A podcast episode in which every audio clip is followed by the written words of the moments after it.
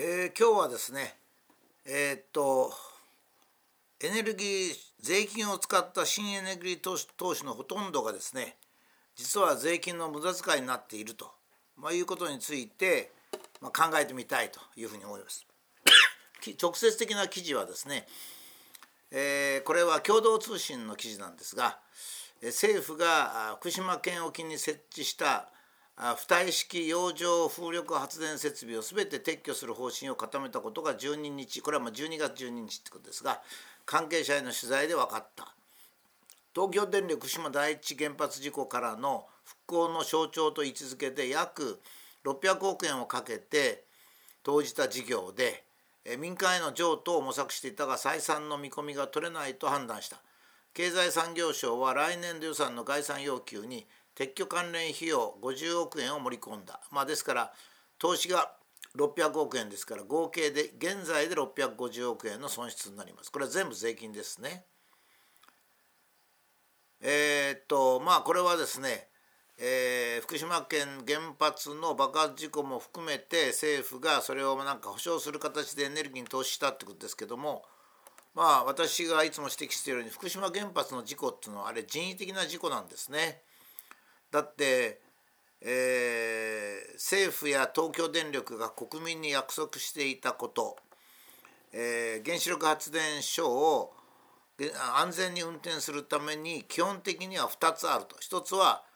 えー、自己あの、まあ、あの自己制御性固有安全性と言っておりました。固有安全性であり。2つ目は多重防御であると、まあ、2つとも実施していなかったわけですね。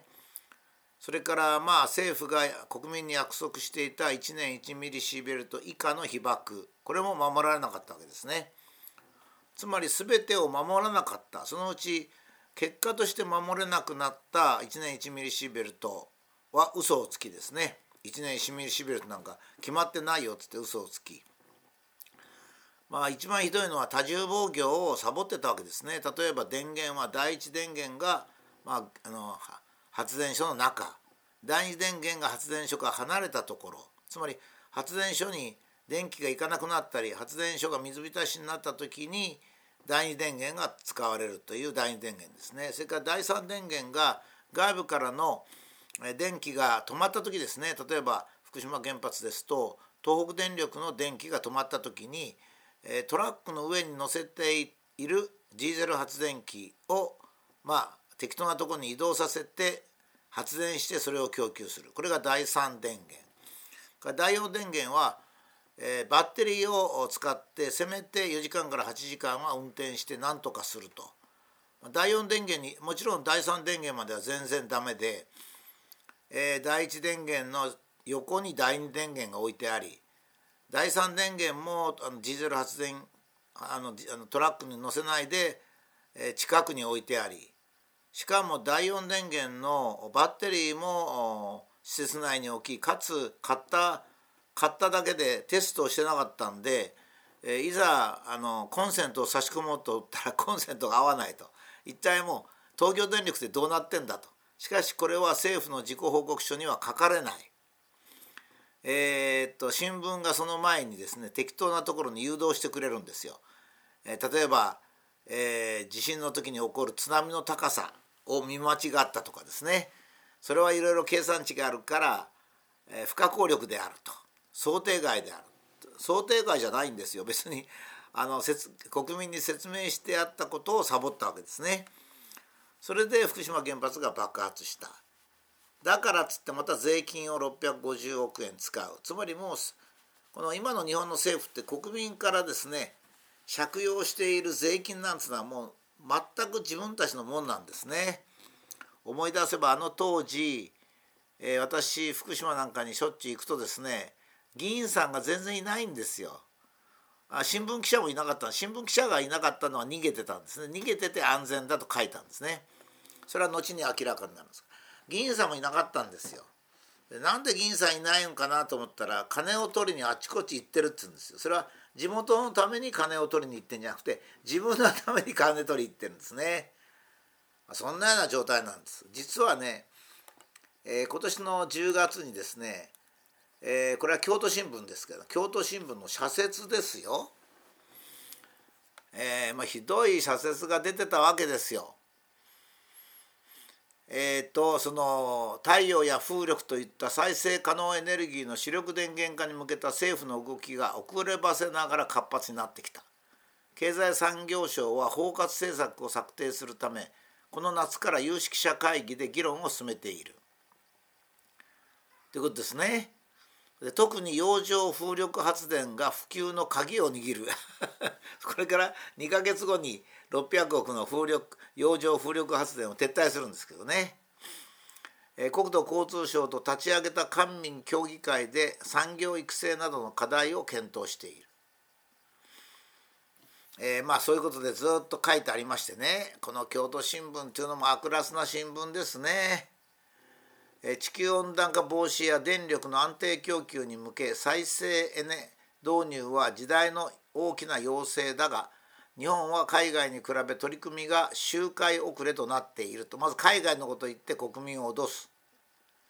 官民一体で着実な普及に努めなければならない。これは税金から金を出せ。民間は自分のリスクではやらないと言ってるわけですね。日本の発電量に占める再生エネの比率は2018年に17%になり10年前の9%からほぼ倍増になった。これはもともとこの再生エネっていう言葉が間違っておりましてエネルギーは再生されません。まずここが1個間違いですね。それから水力発電を再生エネルギーに入れてるのはですね再生エネルギーの発達が遅れるので元からやっている 水力発電も再生エネルギーに入れてあたかもそれあの太陽光発電とか 風力発電とか税金をどんどんどんどん使うもので増えてるように見見見せかけると いうことですね。次に東京電力福島第一原発事故を機に固定価格買取制度 FIT で再生エネの導入を促進したことが大きい。これはどういうことかっていうと今大体電力会社が10円ぐらいで発電をして20円ぐらいで売ってるわけですねまあ送電とか経費とかかかりますからね、まあ、10円でできて20円で売るっていうのはま標準的なんですが例えば太陽光発電なんか50円で買い取ってったわけですこれが固定価格買取制度なんですね。ということは30円分のものっていうのはどうなってたか。もちろん具体的には税金で払ってるわけですね。ですから現在太陽光発電でまあ、家の電気を賄ってる人は、まあ、言ってみれば小じなんですよ。簡単に言えば。まあ、私も YouTube 使わなくてよくなったんで、えー、正直に話ができるようになったんです。小じなんですつまり隣の家からお金をもらって自分の家の電気をつけてるってわけです。環境にはどうかっていうと、えー、10円でできる電気を40円で買い取ってもらってるんですから、まあ、エネルギーで言えば4倍資源もエネルギーも4倍使って環境を悪くして隣からお金をもらって自分の家の電気を使ってるって まあ、いうわけですね。ですからまあ本当にあのひどいわけですね。えー、そして、えー、まあこの京都新聞はもうむちゃくちゃなんですけど再生エネは急速な普及で発電発電コストが低下しており主力電源にしていく動きはもはや避けられない世界の潮流だ全部嘘ですこれ。えー、政府が力を入れようとしている洋上風力発電は海に囲まれた日本にとって潜在力の高い電源と言えるこれも嘘ですね。まあ、嘘であるってことはここに書いたあの言っている京都新聞の社説がなぜ嘘だったかって言ったら今度の2ヶ月も経たないうちにですね日本の主力の洋上風力発電が撤収しなきゃならない。っていうことはもうこの時分かってまあ前から分かってるんですよ。コスト計算見りゃ分かるんですから。私なんかが簡単に分かるわけですからね。なんだと。いやしかしこれはね京都新聞が書いてる理由は分かるんですよ。これを京都に誘致したいんですよ。そのためにはですねおそらくこれはおそらくですが、え、京都新聞の記者はですねこの取材を通じて経産省とかそういうとこから言われてるんですよ。ちょっと書いてくれよと。洋上発電が有利なように書いてくれよと。そしたら京都市に補助金つけるよってまあそういう感じなんですよ。僕はもうそういうこと山ほど体験してます。よくわかるんですね。で今までですねじゃあ今までどうだったかってもう失敗に失敗を繰り重ねてるんですね。大阪のバイオマス。これも大量に、失敗しました。大体同じぐらいの600億円規模だったと思いますね。少し小規模ですけども、ま、地元の人が騙されてやったっていうのが沖縄のサトウキビのあの補助金事業ですね。とにかく役所はですね税金をみんなから集めてそれを配って天下りすると。また税金を集めて、えー、配って天下りすると。これを繰り返してるわけですよ。えー、局長クラスになるとね、えー、天下りして、まあ、2,000万ぐらいの年収を得て退職する時約1億円ぐらいの退職金をもらうというのを2回か3回かやるんですね。その度ごとに2億円ずつぐらい入ってくるから、まあ、6年やれればまあ、えー、6億円の貯蓄でですね老後を悠々と過ごすと。で彼らは税金を使って心が痛まないのは俺は局長までなって日本国のために尽くしたんだからそのくらいもらっていいよという気持ちなんですね。まあ公務員試験を通り、えー、徹夜徹夜をして国会が開いてる時は徹夜徹夜をして局長とか次官になったと。